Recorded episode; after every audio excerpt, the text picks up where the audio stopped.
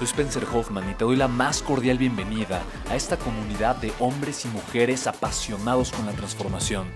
Y es que sabemos que así tiene que ser la vida, habiendo tantos con la mente confundida y plomo en el corazón, desperdiciando su potencial y dejando su vida para después, para nunca. Sabemos que tenemos que hacer algo y es por eso que estamos comprometidos a cambiar las cosas. No somos uno más del montón y pasamos desapercibidos. No le hacemos caso al miedo ni huimos del dolor de pagar el precio. Y sobre todo, no cargamos con el pasado ni con el arrepentimiento porque vivimos en el presente. Creemos en la grandeza y la creamos.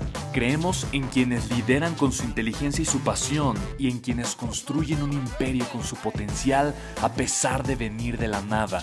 Aquellos que podemos llamar imprescindibles porque sabemos que ser uno de ellos es cambiar al mundo y dedicar la única vida que tenemos a construir un legado. Bienvenido a tu podcast, Una vida, un legado.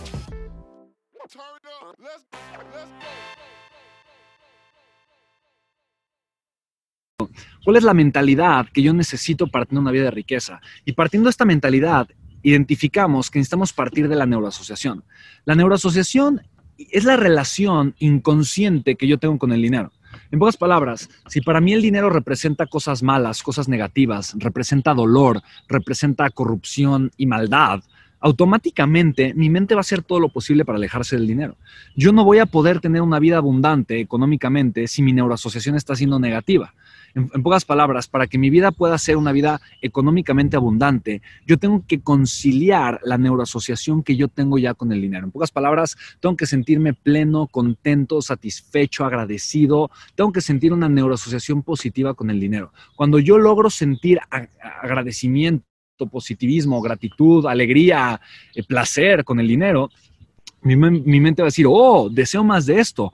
¿Qué, ¿Qué más cosas puedo hacer para yo tener más abundancia económica.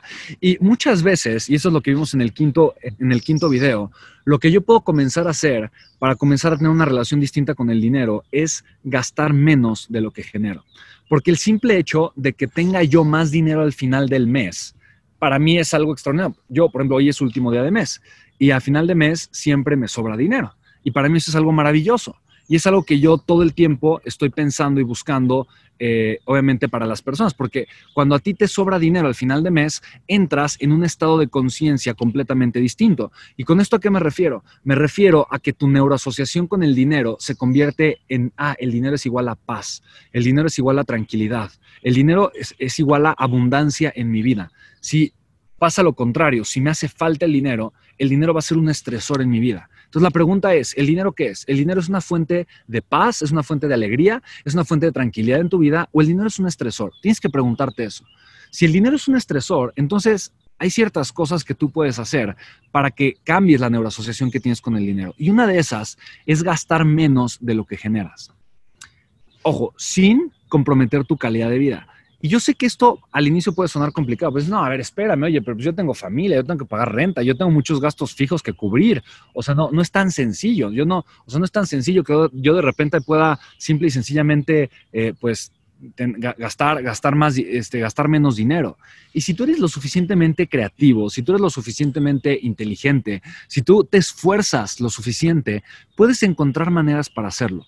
Eh, en pocas palabras, no es cuestión de cuánto dinero tengas, es cuestión de que tengas el hábito de que el dinero te sobre. ¿Va? Eso es muy importante. Y aunque sea poquito dinero, que te sobre poquito dinero.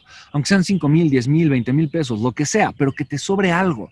Si tú logras que te sobre algo, automáticamente tu, o sea, tu, tu, estado de relación con el dinero va a ser completamente distinto.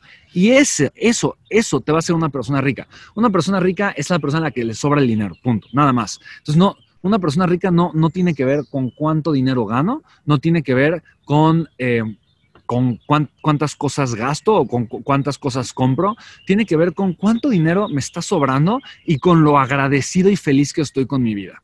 Así de sencillo. Si me sobra dinero y estoy feliz y agradecido con mi vida, soy rico, no me hace falta nada. Entonces, eso es súper, súper, súper importante. Tú puedes hacer que te sobre el dinero.